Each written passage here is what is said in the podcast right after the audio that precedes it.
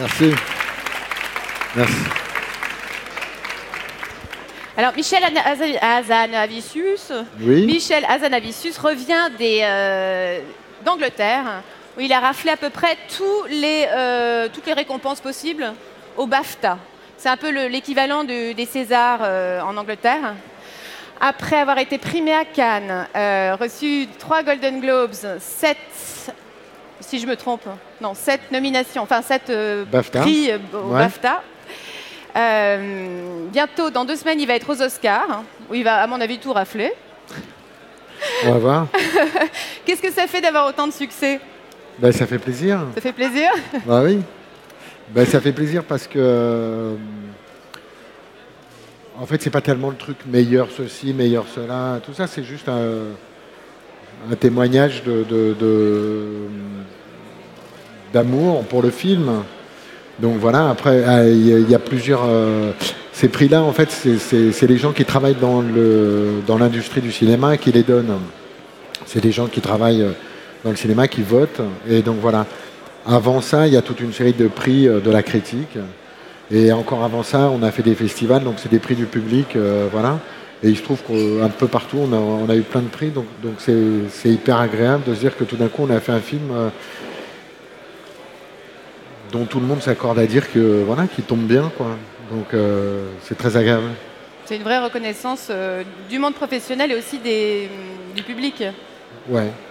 C'est pas un film intello pointu pour juste un- une certaine cible de, de personnes. Non, non, dire. il a, non, mais il n'a pas du tout été fait comme ça en fait. Moi, Ouais. je, je- j'ai- même si on ne me croyait pas au moment où, euh, où on cherchait à trouver de l'argent, j'ai toujours vendu comme un film populaire, même s'il avait une forme comme ça qui, avait, qui pouvait être un peu euh, étonnante au début, Risqué ou di- même, je ouais, différente. Et c'est vrai que les gens ont un côté comme ça, les gens qui connaissent pas se disent cinéma muet, noir et blanc, euh, égal, euh, connerie, intello, machin, etc. Mais moi j'ai toujours pensé comme un film populaire et en me disant que c'était un bon moyen de raconter une histoire en fait. Donc, mais tout ça est au service d'une histoire. C'est fait pour raconter une histoire d'une certaine manière. C'est en ce sens-là, quand je dis populaire, c'est juste que c'est censé, euh, c'est un film qui est censé être séduisant, qui est, qui est fait pour le public. Quoi. C'est, pas fait, euh, c'est pas un film d'historien ou d'étudiant en cinéma. Quoi. Vous pourriez nous raconter en, en deux mots euh, C'est marrant de parler dans ce bordel noir. Ouais, là, on est dans une arène. hein. Est-ce que Ouais. ça, ça va, ça crie pas trop dans la salle Euh, En deux mots, l'histoire du film. L'histoire qui est ça. racontée dans le film, Ouais. très rapidement, c'est l'histoire d'un, d'une. Ça se passe à Hollywood à la fin des années 20, et c'est une grosse vedette euh, incarnée par euh, Jean Dujardin, euh, une grosse vedette euh, du cinéma muet qui rencontre une jeune fille qui est figurante au début du film. Il aurait pu se passer quelque chose, mais il se passe rien, mais en même temps il se passe quelque chose, mais c'est pas voilà rien de concret. Et voilà, ils se croisent une première fois.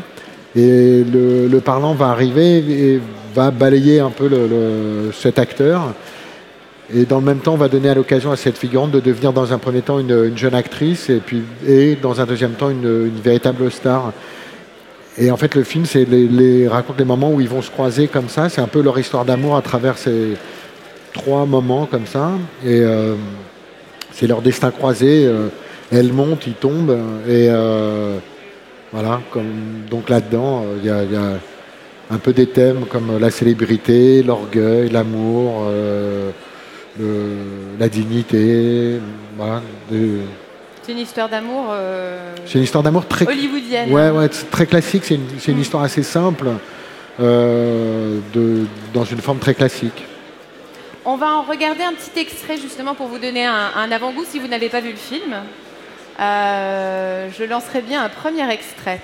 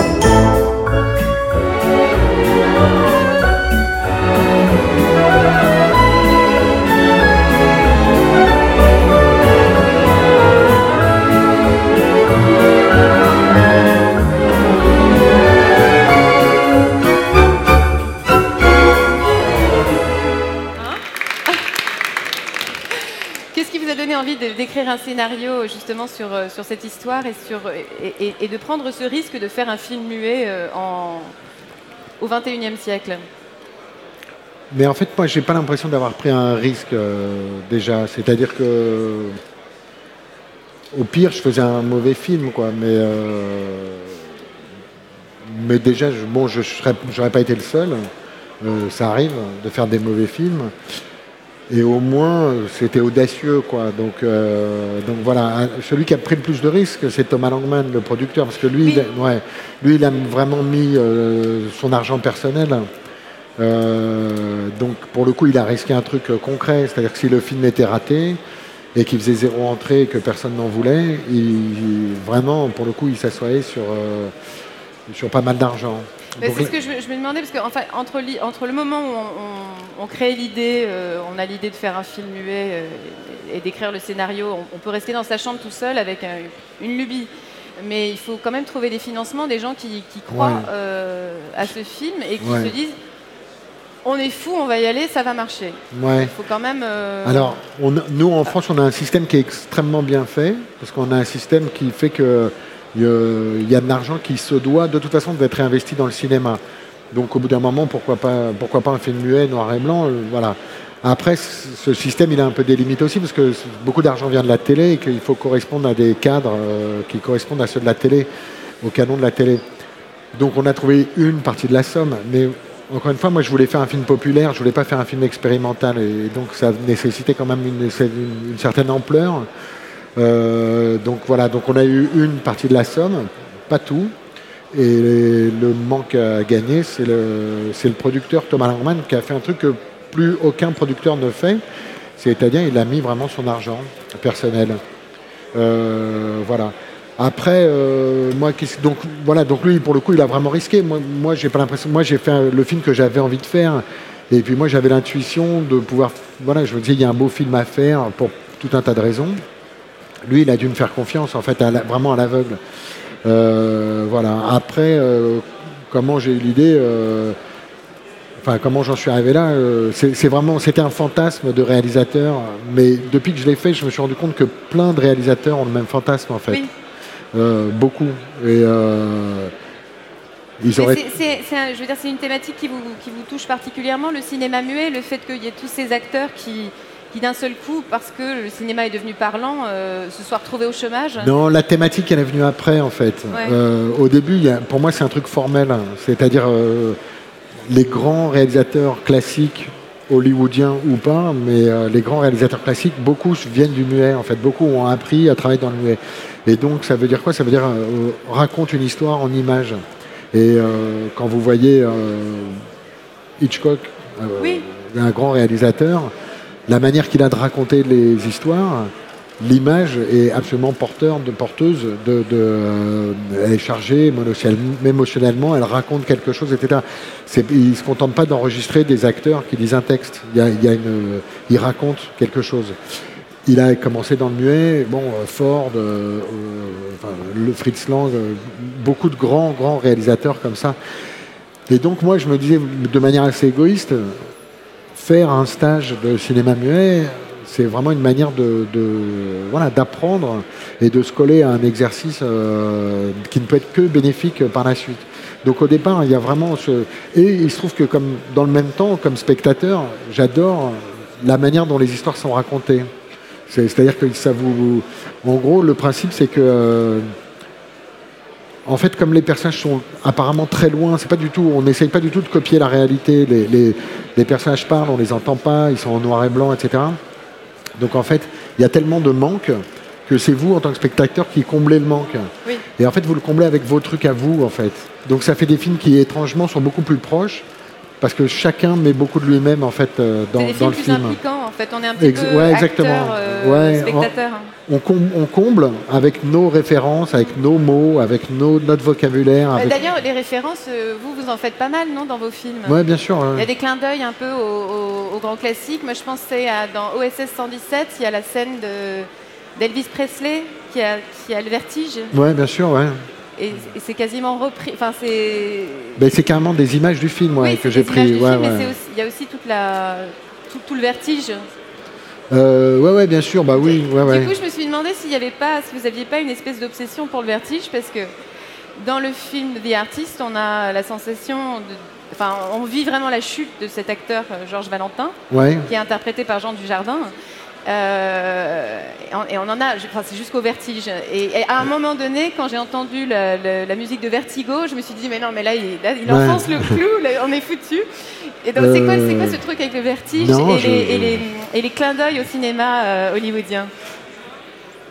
Non, le truc du vertige, je sais pas. Alors là, après, c'est. Faut que je me fasse analyser parce que je j'en suis pas Alors, conscient moi de qui ce midi à 14h. Non, non, mais peut-être, j'en sais rien. Mais euh, non, mais des fois, les gens extérieurs à votre travail voient des choses euh, Oui. justes que, dont vous n'êtes pas conscient. Après, le truc euh, hollywoodien, en fait, pour vous faire les- l'histoire, moi, j'ai j'ai grandi avec le cinéma hollywoodien, c'est-à-dire que je, je, je, je- je dirais que mon apprentissage de, de- et de spectateur et de réalisateur, ce qui n'est pas le même métier, mais c'est quand même euh, deux choses qu'on a à voir avec le cinéma, des deux côtés de, l'écran. Euh, je dirais que c'est à moitié français et à moitié américain.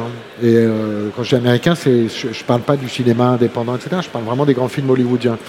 Donc ça, c'est un truc que, que j'ai en moi. Et les films qui vous ont inspiré, ceux, ceux dont vous faites euh, des, des- des petits clins d'œil euh, dans, dans, dans The des- Artist, par exemple, ce Alors, serait il- lesquels? Pour les néophytes, hein, parce que en gros, quand on regarde The Artist, on a, on a une espèce de...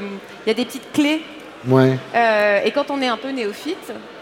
Mais en fait, même quand on est. Moi, moi, j'aime bien faire des trucs qui sont compréhensibles à plusieurs niveaux de lecture ou qui ont une fonction à plusieurs niveaux de, euh, pour différentes personnes. Même dans la comédie, enfin, dans OSS, pour moi, la meilleure des récompenses, c'est quand il y avait des enfants de 8 ans qui, étaient écroulés de rire et des gens de 45 ans euh, beaucoup plus pointus, exigeants, etc., voilà, qui riaient pas forcément au même moment ou, au même moment, mais pas pour les mêmes choses. Euh, mais voilà, j'aime bien quand il y a plusieurs niveaux. J'ai- j'ai- J'aime bien ne pas laisser des gens sur le carreau. Là, en fait, pour les néophytes, peu importe, l'idée, c'est quand même d'avoir la sensation de regarder un, un film classique hollywoodien, de, de retrouver cette atmosphère-là, de se re- retrouver cette imagerie, ce son-là, etc. Donc, j'ai essayé de travailler et de faire travailler mes collaborateurs dans- là-dedans. Il y a plein de films. Et Ça comment va- vous avez réussi à faire euh, justement ce- ce- cette jonction entre le cinéma d'antan avec les, des outils d'aujourd'hui Parce qu'on a vraiment l'impression de voir un vieux film. Les outils, c'est bon. Techniquement, il y a techniquement il y a que le scénario qui était vraiment différent. Euh, pour retrouver le noir et blanc, on a tourné en couleur. On a enlevé en post-production le, à l'étalonnage, on a enlevé le- la couleur pour retrouver un noir et blanc. Et on a essayé de trouver. À l'époque, si vous voulez, les- les- c'était de la, de la pellicule et c'était des, des films argentiques qui étaient pleins de nitrate ce qui n'existe plus parce que c'est un truc qui est hyper enflammable, très dangereux, etc. Mais ça donnait un, noir et blanc très particulier, avec des blancs qui, euh, qui scintillent un petit peu, qui est un peu phosphorescent, euh, et des gammes de gris, euh, voilà, hyper belles, etc. Donc, pour répondre techniquement, on a pris de la pellicule couleur, on a tourné avec beaucoup de filtres, justement pour que ça, scintille un peu comme ça.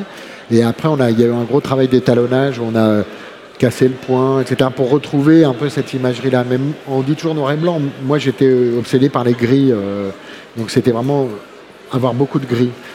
Après, pour retrouver, c'est surtout, à mon avis, c'est la manière dont vous concevez les plans et la manière dont vous. C'est ça, en vérité, qui. euh, Mais même dans le, dans le format du film. oui, le format pas- est un for- le format qu'on appelle un ça- 33. C'est quoi C'est un 4 tiers, c'est ça? Oui, c'est pareil. C'est un 33. En fait, c'est le. Mais ça, ça- euh, ouais, le format classique des films euh, classiques, en fait. les- les- dans les cinémas, on diffuse plus ce genre de film? On peut, euh, on peut, Ça, par exemple, il y a un film. Ouais, mais il y a un film il y a, il y a deux ans, je crois, qui s'appelait Fish Tank, euh, qui était Ah un oui. film anglais, qui a, qui a été tourné dans ce format-là. Il y a de temps en temps, je crois qu'il y a un film de Ben Chetrit aussi, euh, machin gangster Le là. gangster, ouais. euh, j'ai épousé un Euh, gangster. je me suis demandé J'ai si toujours c'était pas difficile de. de le diffuser? Oui, En fait, alors, techniquement, il n'y a plus de projecteurs. Il y a, Ouais, il y a des bah oui. fenêtres sur les projecteurs. Mais en fait, vous diffusez comme ça, puis vous mettez des barres sur le côté. Donc D'accord. voilà, c'est c'est pas très compliqué ça. Et euh, voilà. et, euh, et le choix des acteurs, comment il vous est venu? Alors, les deux acteurs principaux, en fait, le, le scénario a été. euh, pardon, hein, je la regardais, mais euh, après, je vous regarderai quand vous poserez des questions. Euh, le choix, donc, les deux acteurs principaux, le scénario a été écrit pour eux. avec eux en tête. Donc ça, c'était pas très compliqué. Est-ce que vous avez l'habitude de travailler un peu en famille J'ai l'habitude, j'ai- pas fait tant de films que ça, mais, mais, mais c'est vrai qu'ils ont inspiré. En fait, donc ce film, j'avais en tête depuis très longtemps de faire ça, sauf que tout d'un coup, je me suis retrouvé, après les deux succès d'OSS, dans une position où je pouvais imposer, de dire voilà, maintenant c'est vraiment ça que j'ai envie de faire. Donc j'ai tenté le coup en fait, et bon, ça a marché. Mais c'est aussi, je me le suis dit, parce que je me suis dit, Jean, il sera vachement bien là-dedans, ça va lui coller bien. Et Bérénice aussi, elle va être, bien. Donc, si vous voulez, c'est des choses qu'on nourrit un peu, qu'on nourrit le film, en fait. Et pour Donc, les, pour les seconds rôles, parce qu'il y a les, les seconds rôles, notamment Clifton et le producteur. Ouais, James Cromwell et John Goodman. Et, euh, Extraordinaire, hein. ouais. Mais il y a aussi Malcolm McDowell, qui, Oui. qui était euh, Alex dans Orange Mécanique. Euh, bon, il a un mini-rôle, mais, Oui, mais mais, quand même. justement, c'est ouais. ça qui est joli. Ouais. Et euh, Penelope Miller, qui était la femme de Pacino dans Carly dans l'Impasse, euh, mais qui était aussi Edna Purviance dans Chaplin. Enfin bon. euh, ben, en fait, on a été aux États-Unis quand on a pris la décision, mais là encore, euh, grâce à Thomas, c'est-à-dire que c'est une décision économique, mais une fois qu'on a pris la décision et qu'on était d'accord d'aller tourner à Los Angeles, on a fait un casting euh, local en fait. Et tout d'un coup, bon, euh, moi j'ai envoyé le scénario à voilà, John Goodman qui, il me semble, est un acteur dément. Et James Cromwell, pareil. En fait, ils ont lu très très vite. Je les ai rencontrés et puis c'est plutôt moi qui passais le casting que eux. Ah oui Mais oui, parce que Comment ça eux- s'est passé parce que le rapport de force, si vous voulez, il est, il est- j'ai beau être réalisateur et eux acteurs, euh, ils viennent travailler pour pas beaucoup d'argent. Euh, et puis bon, c'est des acteurs américains. Nous, moi, ils me connaissent de nulle part. Ils connaissent C'est pas ça, mon travail, étiez un petit Frenchie qui arrivait, euh, il vous connaissait pas du tout. Ouais, mais ça, moi, si vous voulez, je, enfin, je, c'est pas que je m'en fous, mais euh, oui, ils me connaissaient pas, mais euh, en fait, après, bon, moi, je pense que je suis réalisateur, et puis et vous avez affaire à des, soit des acteurs, soit une équipe, etc. Le fait d'être français, bon, c'est, c'est pas très grave, mais euh, Et l'équipe était française à Los Angeles parce que vous avez- tourné dans les studios d'Hollywood du coup. on a tourné à Hollywood, euh, beaucoup en, en, en extérieur. euh, dans des vrais voilà mais comme le film se passe dans des studios on a aussi tourné dans des studios et on avait j'avais quand même une- la, la- la garde rapprochée quoi les, les- les, assistants script euh, chef opérateur etc bon j'avais quelques français autour de moi mais à 98% c'était des américains ouais. Alors c'était comment? Mais c'était très bien, mais je, euh, bon, l'organisation du travail est un peu différente. C'est-à-dire qu'ici, on travaille, euh, on a des journées de 7h15, et là-bas, c'était une journée de euh, 12 heures, je crois, un truc comme ça. Des journées de 12 heures? Ouais. Bon, c'est une manière de compter. En fait, ça revient à peu près, à peu près au même, suivant ce que vous faites, etc. Mais les trucs sont très hiérarchisés. Par exemple, euh, si je parle à un, figurant, moi, en tant que réalisateur, il devient acteur.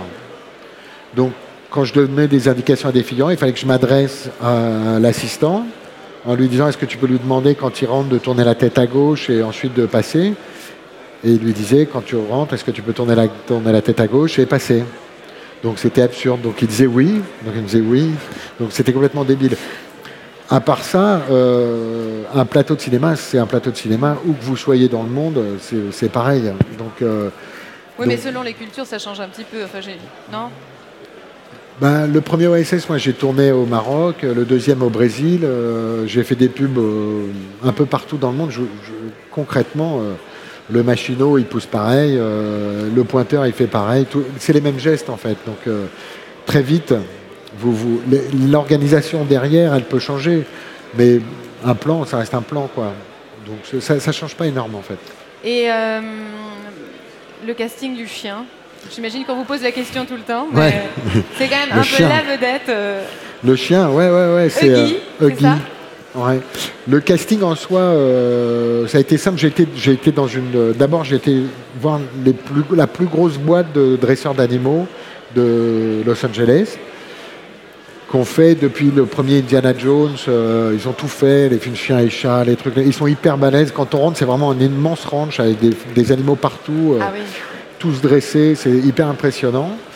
Et donc ils m'ont montré tous les chiens savants qu'ils avaient, donc dans une, une salle qui reproduit un studio pour bien montrer que les animaux sont habitués au bruit. euh, et les chiens que j'ai vus étaient déments, quoi. C'était vraiment les, les Brad Pitt et George Clooney du chien, quoi. Ils étaient hyper cool.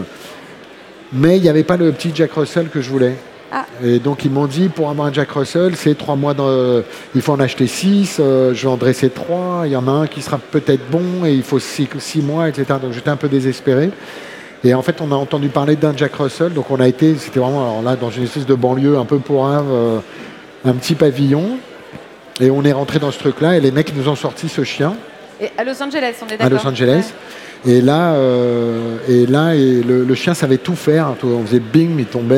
euh, il fait du, du skateboard. euh, il fait plein de trucs en fait le chien. Et euh, il, est, il est vraiment très très costaud. Ah, Et du coup, moi pour moi en fait ce chien c'était un peu une vanne. Enfin c'était un peu une vanne. C'était un truc euh, pour faire un peu années 20 et tout ça. Puis c'était une manière de changer la silhouette de gens. Je trouvais que ça, ça faisait une silhouette un peu à la Tintin. Un peu. Et puis je trouvais ça bon, mignon.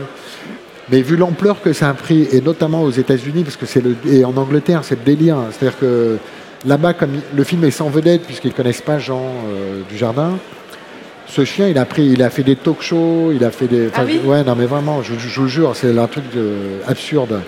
Et euh, en plus, moi, je, je suis pas spécialement chien. Enfin, je m'en fous un peu, donc je. je- Mais la scène du petit déjeuner, elle est quand même vraiment. euh, elle est oui, mais je dirais que la performance, elle est plutôt à mettre au crédit de Jean que Oui. de- au crédit du chien, à mon avis. Bon, enfin bon.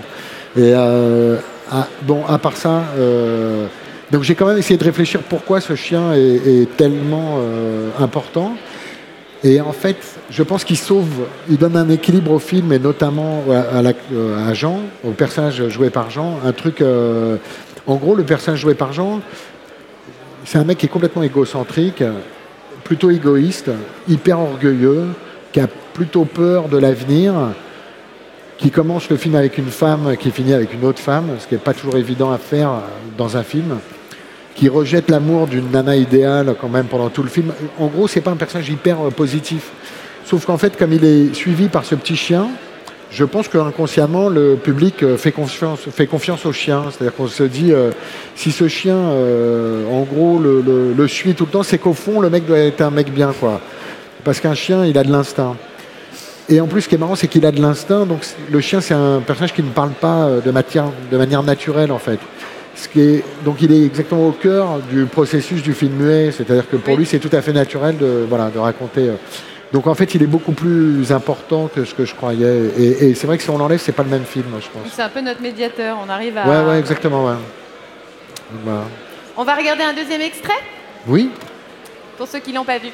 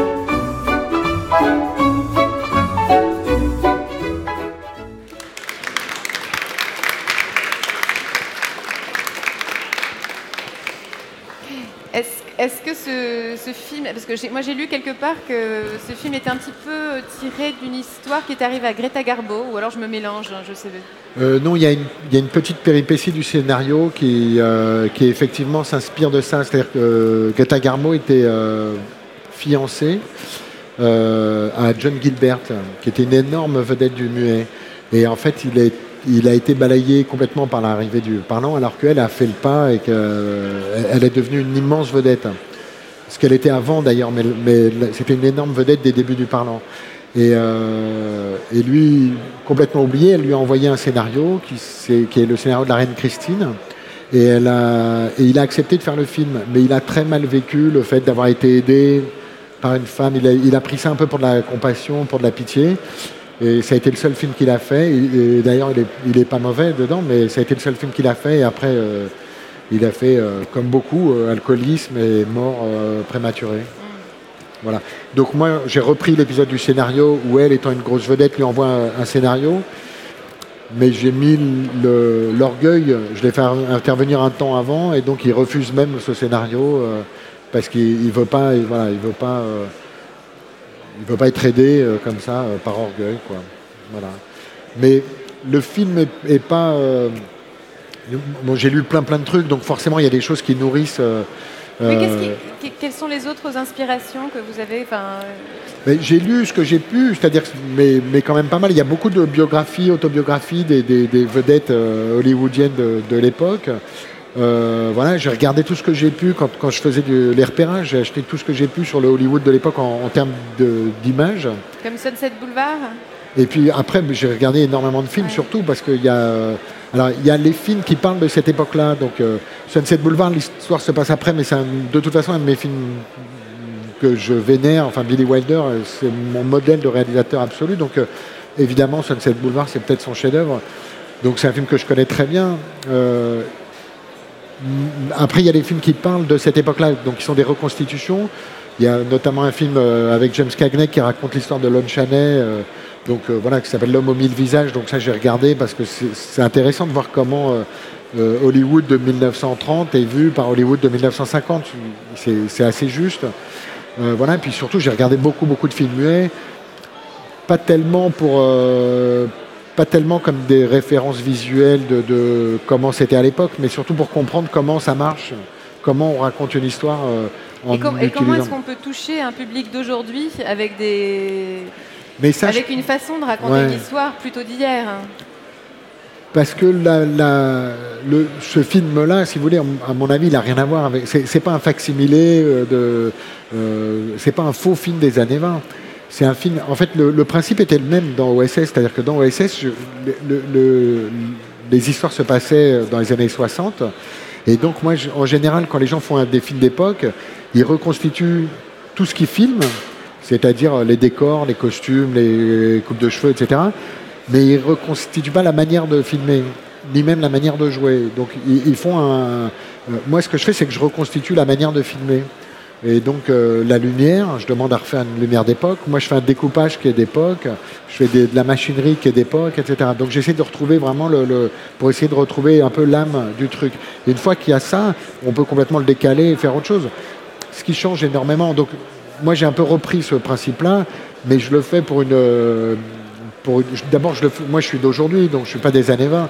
Donc les thèmes, euh, la manière de. Par exemple, là, je pense que le rapport homme-femme, il est complètement inversé euh, par rapport à des, films classiques. C'est-à-dire que dans ce film-là, la femme est moteur tout le temps et l'homme est complètement passif. Enfin, je veux dire, l'objet de désir de ce film-là, c'est l'homme, c'est pas la femme. Ça, je pense que c'est un truc qui n'aurait pas été possible de toute façon même à concevoir euh, dans les années 20. Euh, de la même manière, le rythme, le rythme des informations, euh, il, il, est beaucoup plus élevé dans ce film-là. Je ne dis pas que c'est un film qui va à 100 à l'heure, mais je veux dire, ça va beaucoup plus vite. L'histoire est malgré tout, tout en restant simple, elle est quand même beaucoup plus complexe, euh, beaucoup plus riche que ce que pouvaient être les films euh, des, années 20. Le jeu, c'est un jeu moderne. Enfin, je veux dire, n'ai pas demandé aux acteurs de reconstituer un jeu des années 20, c'est un jeu qui est d'aujourd'hui. Et vous avez dû vous reposer aussi beaucoup sur la musique, non Et la musique, le, le, rôle de la musique, c'est pareil. Il y a, il y a au, le, la, choix le... Du, le, choix du, compositeur, d'ailleurs. Euh... C'est le compositeur avec qui je travaille tout le temps. Oui. Euh, et en fait, c'est un choix délibéré. On aurait pu, dans les premières discussions, la question est venue d'ailleurs de prendre une grosse vedette de la musique, parce que comme on a peu de choses, finalement, euh, voilà. Euh, moi, j'avais besoin de quelqu'un avec qui j'ai une collaboration étroite et forte. Parce qu'en fait, la musique prend tellement en charge la narration, le moindre, euh, la moindre erreur fait un contresens total, et le moindre contresens fait que l'histoire est confuse et on a l'impression que c'est n'importe quoi. Donc, une forme aussi particulière que celle-là aujourd'hui, il faut absolument la maîtriser complètement parce que sinon, on se dit ouais bon, euh, ils y sont pas arrivés quoi. Et la musique, elle, a- elle peut faire complètement contresens. Elle a un rôle très très important. Ouais, et, et la structure émotionnelle de la musique, c'est en fait c'est moi qui étais en charge de ça. C'est-à-dire que c'est moi qui ai, qui ai dit au compositeur de là à là c'est joyeux, de là à là c'est hyper enlevé, de là là il y a un conflit, il faut que tu le notes, il faut que tu le soulignes. Mais c'est pas un énorme conflit, c'est un moyen conflit, donc reviens doucement et tout. Par contre, là, il faut que tu partes dans un truc amoureux. Donc, si vous voulez, moi, je ne peux pas faire ça avec Ennio Morricone. Euh, Ennio Morricone, euh, si je lui demande, il fait sa musique, je dis merci, et voilà. Ou Badalamenti. ouais. Oui, non, mais voilà, ça, c'est des mecs qui sont des énormes stars. Donc, moi, je préférais travailler avec quelqu'un avec qui on allait faire finalement à deux, en lui laissant, lui, tout l'aspect euh, artistique, musical. Et c'est Mais lui moi, qui a choisi Vertigo ou vous? Non, c'est moi. C'est vous? Ouais. Et euh, ce qui d'ailleurs lui a fait plutôt, lui, ça lui a fait plutôt mal au cœur parce que c'est le dernier mouvement du film. Il voulait le prendre en charge et tout ça, mais euh, mais il me semblait que c'était euh, que, que- enfin ça collait tellement bien, c'était tellement parfait. Et le film étant, le film ayant comme ça plein de références au cinéma hollywoodien. Je, je trouvais qu'il n'y avait absolument pas contre-ordre. Je trouvais que c'était cohérent avec le reste du film Oui, à fait. d'avoir une référence d'un- film hollywoodien aussi connu, etc. Aussi, sachant que je- j'en mets presque 7 minutes, donc c'est pas comme s'il y avait une minute de vertigo, le thème, où là c'est hyper bizarre, ça vous sort du film, etc. Mais là, même ceux que ça sort du Ah film, non, je pense qu'on a. jingle là. on a le temps de re-rentrer, il s'insinue ouais. Vraiment, ouais, ouais. Et, euh, et puis c'est un thème qui est dément, qui est absolument magnifique. Donc, euh, donc voilà, donc oui, la, la musique c'est hyper important. Et euh, donc le choix s'est fait, s'est fait comme ça parce que j'avais besoin, moi, de, de- étant en charge de la narration, j'avais besoin de contrôler le- le- le- la structure narrative de la musique. Et, la- et la- et le contrôle du film, que- quelle est l'histoire du film jusqu'à maintenant Parce que là, il ressort en salle. Ouais. Euh, c'est- pas commun, ça, ça arrive pas tout le temps.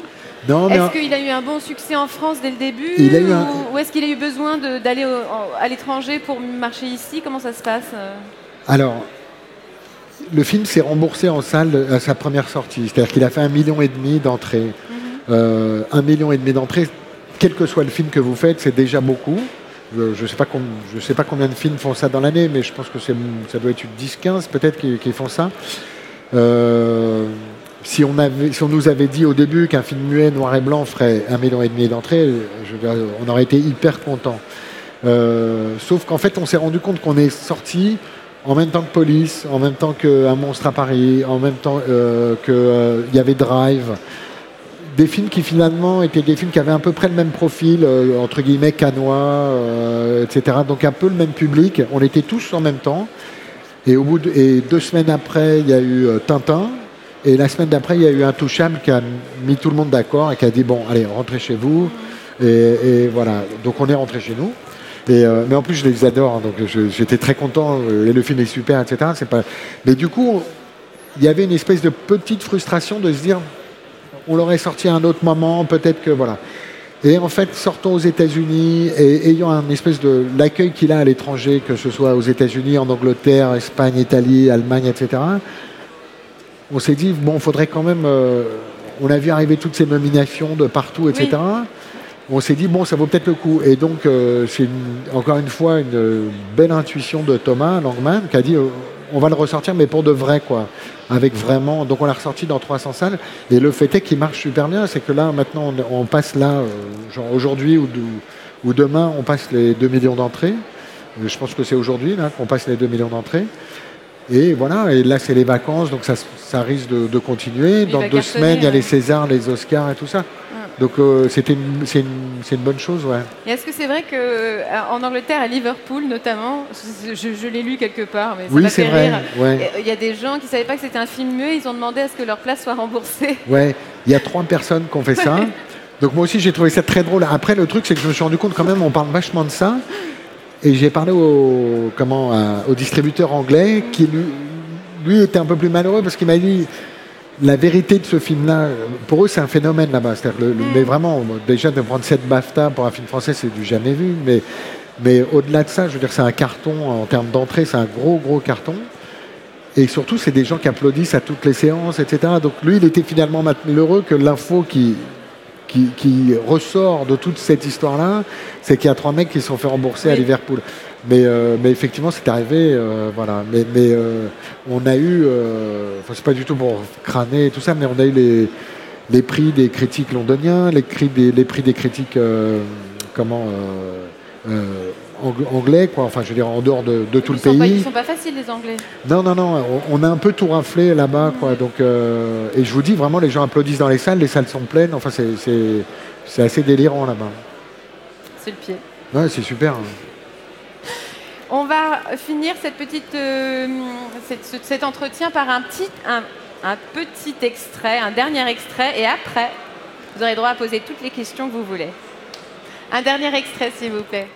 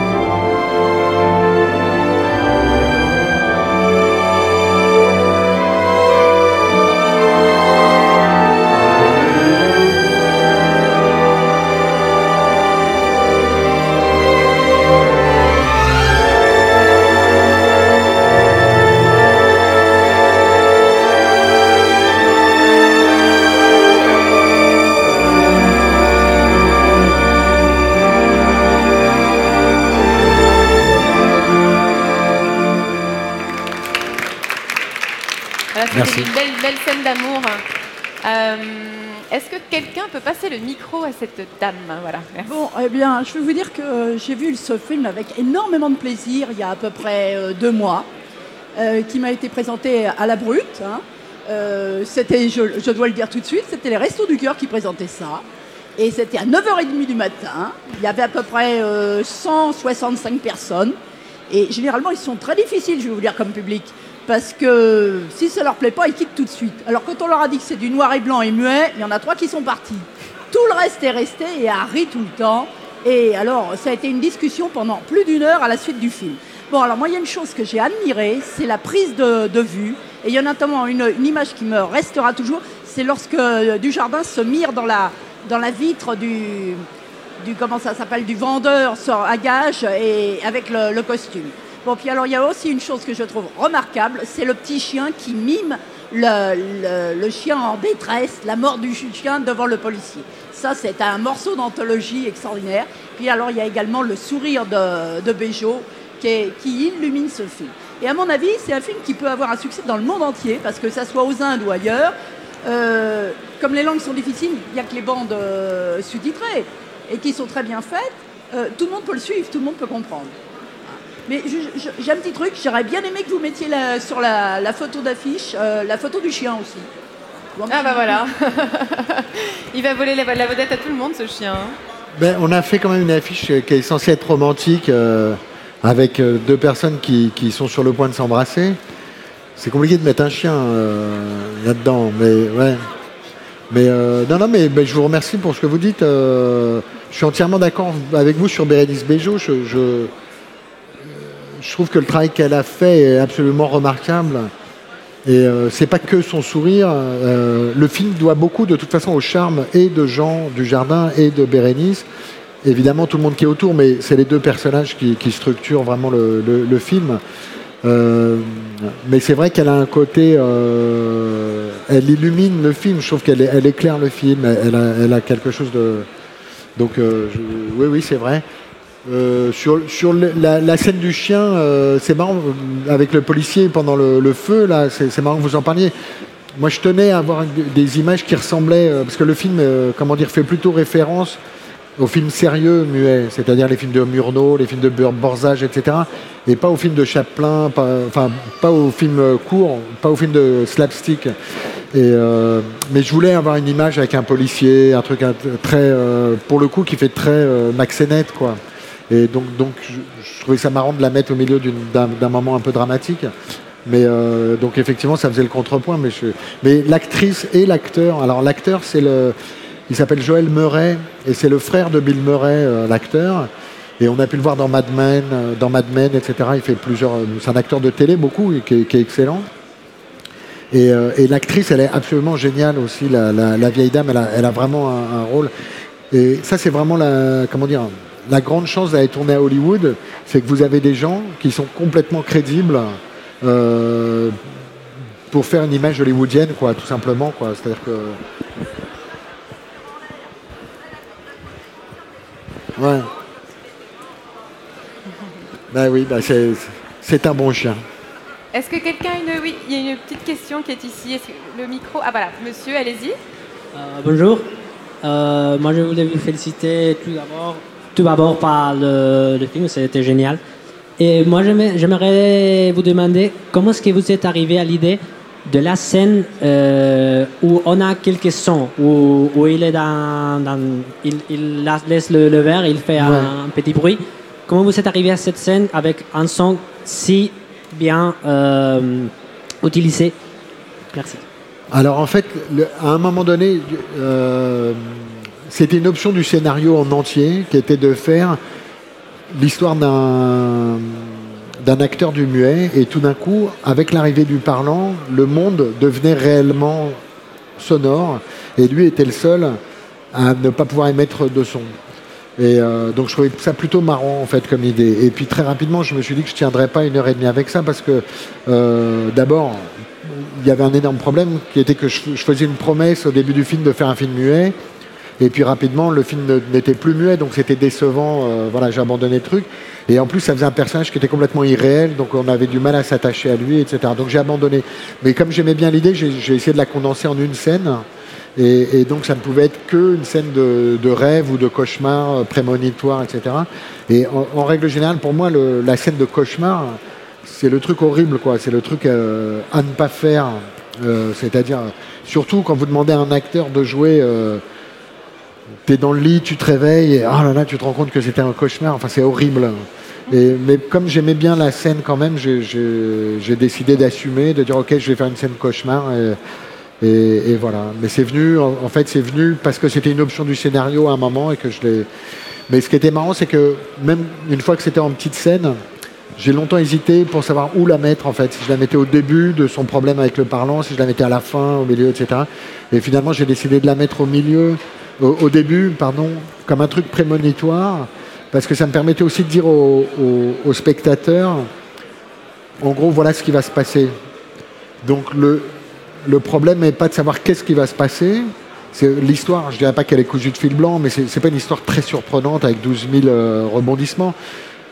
L'intérêt de ce film, c'est comment, comment cette histoire est racontée, plus que euh, quelle est l'histoire. Euh, est-ce qu'elle est.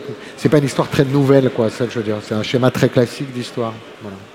Oui, puis c'est aussi une, façon de se mettre dans la peau de, l'angoisse de cet acteur hein, qui va vraiment euh, ouais, ouais. Et, de la, son job. et de la cristalliser. Et puis au-delà de ça, je trouvais ça quand même très cool de, choquer, parce que vraiment c'est choquant pour le public, euh, avec un truc aussi bête que, que ça. quoi. C'est-à-dire que c'est un son hyper banal, hyper commun, mais comme tout d'un coup il, explose la convention du film, ça devient hyper subversif en fait, donc c'est hyper choquant. quoi.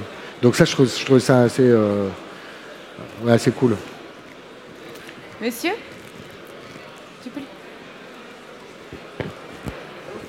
euh, C'était pour vous demander, vous avez euh, rendu hommage au cinéma de la Warner avec le grand détournement, vous avez rendu hommage aussi au, film d'espionnage avec l'OSS, et là le cinéma américain muet avec ces artistes. Et je voulais savoir si vous aviez un, un, autre projet comme ça qui vous tenait à cœur de rendre hommage à un certain type de film, et enfin quelque chose qui vous tenait à cœur. Euh, en fait, euh, enfin, la, classe américaine, enfin, c'est hommage, c'est quand même gros foutage de gueule. C'est pas. Euh, voilà. OSS aussi, d'une certaine manière. Euh, C'est-à-dire que c'est quand même très déconnant, moqueur, euh, voilà. Là, ce qui était très nouveau pour moi, c'était justement de ne plus faire le malin, de plus faire le caustique euh, et de plus me protéger derrière des, vannes. Donc ça, pour moi, c'était nouveau. Donc effectivement, je dirais que là, il y a plus euh, le côté hommage. Maintenant, je crois que le prochain film sera très différent, en fait. C'est compliqué. De, moi, je, je- je fonctionne au, au désir. Donc, je ne peux pas vous dire j'ai fini un cycle et maintenant j'attaque un nouveau cycle de 12 ans. Ou je, je- j'en sais rien, en fait. Le seul truc, c'est que le prochain, je pense qu'il va être très différent. Et, euh, et voilà. Mais, mais euh, Vous avez des scénarios en stock, des, des idées? J'ai des envies, ouais. J'ai des envies. Là, j'ai des propositions. Donc, je, je, je sais pas, faut que je fasse le tri un peu de tout. Mais euh, mais il y a un film qui, oui, j'ai- il y a plutôt un film que j'ai envie de faire. Donc, euh, on verra. Donc on ne saura pas encore euh, exactement, c'est un secret. Euh, il sera parlant et en couleur, ça, je peux vous dire. D'accord. Est-ce que quelqu'un a une autre question? Oui, monsieur derrière Ah, monsieur devant. Très bien. Bonjour. Bonjour. Euh, alors, euh, je suis jeune réalisateur et euh, on, on est parti en Afrique tourner un film pendant cinq mois et là, on est encore en montage. Et donc, euh, voilà, je vous ai écouté et vous disiez qu'il fallait garder une maîtrise artistique euh, à la fois par rapport aux, aux finances et aussi par rapport à la musique. Euh, J'aimerais savoir, parce qu'il y a peut-être d'autres cinéastes de- dans la salle, quels conseils auriez-vous à donner euh, à des jeunes réalisateurs? Voilà. Allez voir Thomas Langman. C'est le meilleur conseil que je peux vous donner. C'est le producteur. Euh, je, suis, je toujours un peu mal à l'aise, moi, à donner des conseils, parce qu'en vérité, je peux parler que de mon expérience à moi, elle n'a de valeur que pour moi, et, et je suis même pas sûr qu'elle ait de la valeur pour le passé, en fait, parce que vous êtes toujours confronté à des situations nouvelles et tout ça. Euh, je pense qu'il faut garder les yeux ouverts et, et voir ce qui se passe. Et puis voilà, je peux pas vous dire euh, travailler dur, ça va payer, parce que c'est pas vrai. Enfin, je veux dire, il y a plein de gens qui travaillent dur et puis ça paye pas. Il faut beaucoup de chance, mais je vais pas vous donner comme conseil ayez de la chance, ça veut rien dire. Euh, vraiment, il faut de la chance, quoi, ça c'est sûr. Il faut sans doute persévérer, sans doute, euh, voilà, mais. euh, et je peux même pas vous dire faites pas de compromis parce que vous en faites tout le temps des compromis, vous êtes obligé d'en faire. Je, je- faut pas se perdre, quoi. Je sais.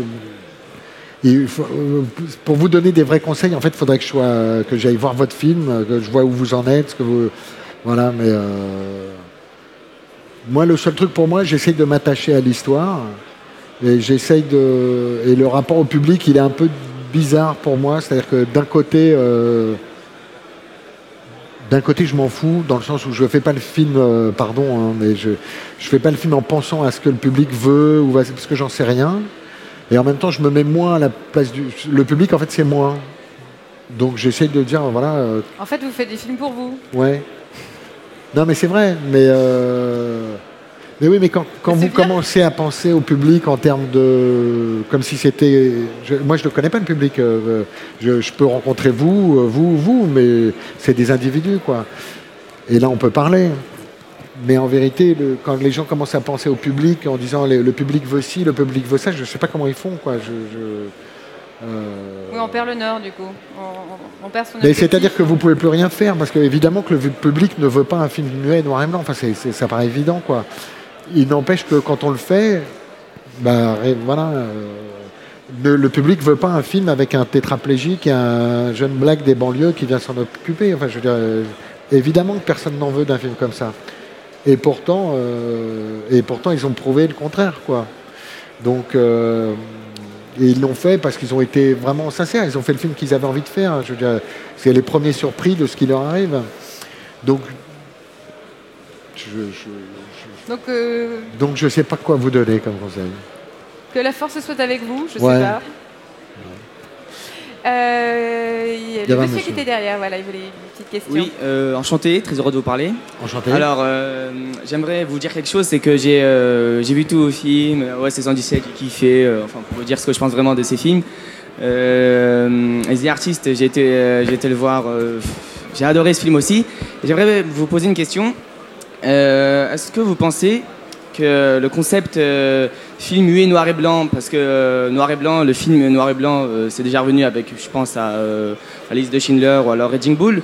Est-ce que vous pensez que le film muet noir et blanc, les deux, ça peut revenir aujourd'hui? Noir et blanc plus muet J'en sais rien, j'en sais rien. A priori, non. Euh, a priori, non, parce que euh, je pense que le mec qui aujourd'hui dit je vais faire un film noir et blanc, euh, il est hyper courageux. Ou alors hyper con. Mais je veux dire, il, prend un gros risque d'être comparé à un film qui. et c'est pas du tout pour frimer, c'est juste un film qui est aujourd'hui un gros succès.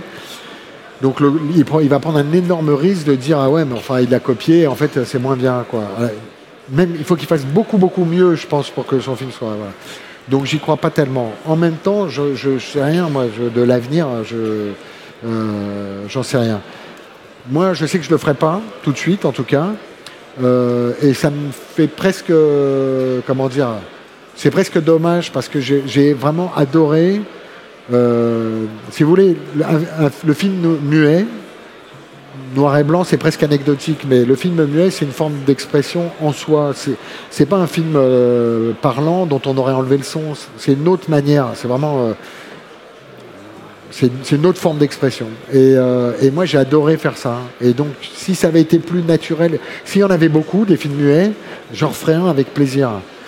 Mais là, finalement, celui-là, il met trop la pression, quoi. Il, met, pour en faire un autre derrière. Donc, je ne suis pas sûr. Voilà. Est-ce que quelqu'un a une dernière question avant de laisser, de libérer Michel Azanavicius? Madame. Mademoiselle. Mademoiselle, pardon. Euh, bonsoir, bonsoir à tous.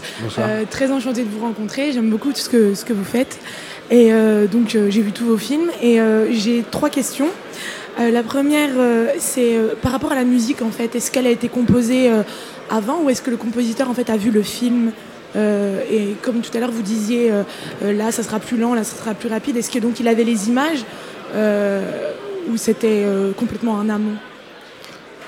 Première question. Vous voulez faire les trois et... Non, ok. non, ça a été fait. Alors, il a commencé. En fait, moi, j'ai commencé à écouter de la musique de l'époque et de la musique qui est un petit peu après, mais qui est la musique des, des composeurs, des compositeurs classiques hollywoodiens euh, dès le début de l'écriture. Donc c'est des compositeurs comme euh, Franz Waxman, euh, Max Steiner, Eric Korngold, Bernard Herrmann, etc. C'est le son hollywoodien.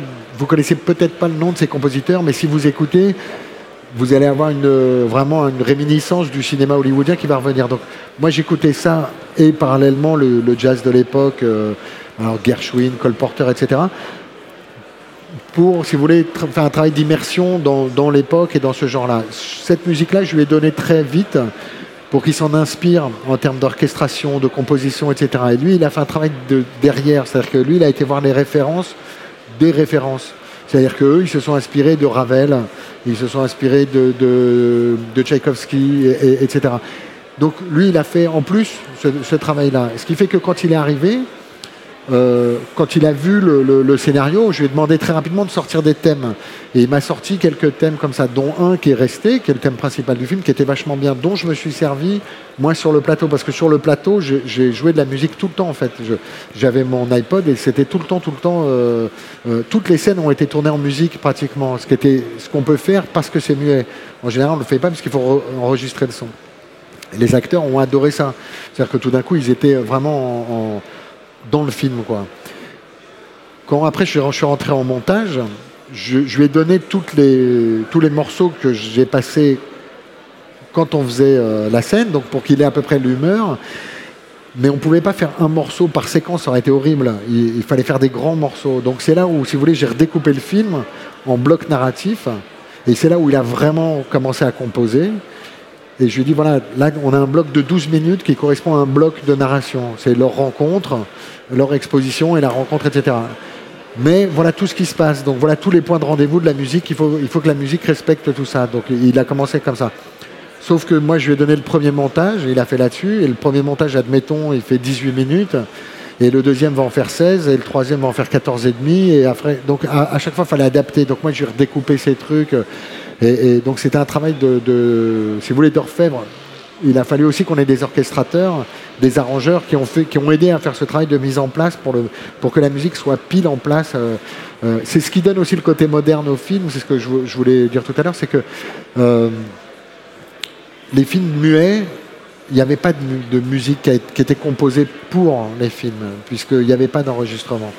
Donc cette, oui, mais c'était à la discrétion de soit du pianiste, soit de l'orchestre, etc. Il n'y avait pas de partitions qui, ont été faites pour les films.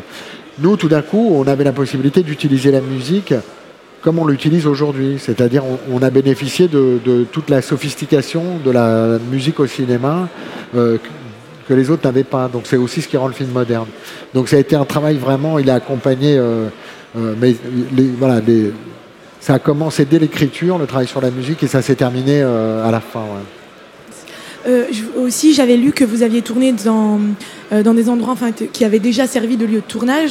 Et je voulais savoir si Sunset Boulevard, enfin, s'il y avait des. Vous aviez tourné dans des endroits, par exemple la, maison de Gloria Swanson, ou. Enfin, je sais pas, quand j'ai vu le film, j'ai cru.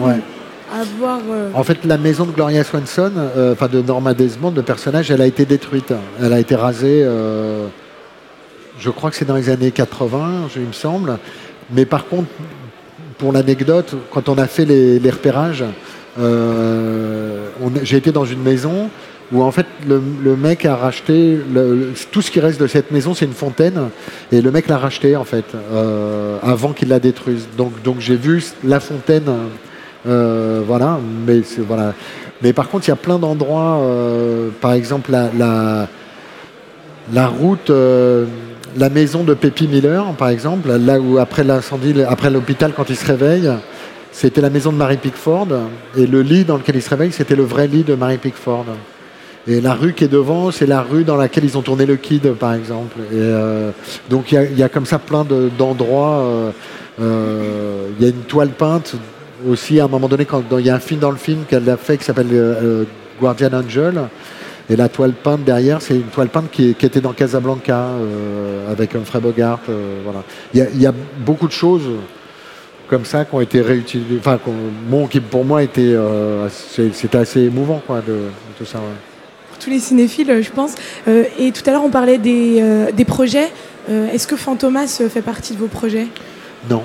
D'accord. Non, mais en fait, Fantomas, si vous voulez, le, le truc est un peu parti de ça parce que Thomas Langman m'a proposé à peu près 700 fois euh, de faire Fantomas. Et moi, je vois, pour moi, je voyais pas bien ce que j'allais faire avec un. Surtout, enfin, je vois très bien, lui, il veut en faire un film de super-héros, euh, euh, voilà, une super production, etc., qui, je pense, peut être un film mortel par ailleurs. Mais moi, j'avais pas tellement envie de fabriquer ça. Et, au bout d'un moment, je lui ai dit, écoute, si tu veux, je te fais ton Fantomas, mais je te le fais l'original, 1905, en muet, noir et blanc, etc. Donc, il, il a, un peu fait la gueule. Et euh, enfin, il, était un peu intrigué en fait. Et puis je lui ai raconté, je lui ai raconté deux trois séquences. Et en fait là, j'ai vu euh, ses yeux qui, euh, là, j'ai vu que j'avais un gamin en face de moi qui, était complètement, enfin, qui trouvait le projet en fait super sexy en vérité. Et il m'a dit mais je peux pas, je peux pas le faire. J'ai vendu la moitié des télés en Europe un, un, projet, je peux pas livrer ça, c'est impossible. Donc du coup, on a laissé tomber, mais il m'a rappelé en me disant, euh, par contre, si vraiment tu veux faire un film euh, muet noir et blanc, euh, je te suis. Je, voilà, je, on y va. Juste pour enfoncer le clou, tout à l'heure on parlait de, vertige. dans OSS, Rio ne répond plus. Il y a aussi une scène de vertige avec la piscine. voilà. Ah, non, mais donc je pense qu'il y a quelque chose à travailler sur, du côté du vertige. C'est possible. bien, je, est-ce que vous avez quelque chose à rajouter à notre... À moi, ajouter Non. Moi, tout va bien, non Je suis très content d'être là. Je crois que cet, entretien euh, se termine. Eh bien, très bien. Et je remercie Michel eh ben, merci. Merci. Des applaudissements, s'il vous plaît. merci beaucoup.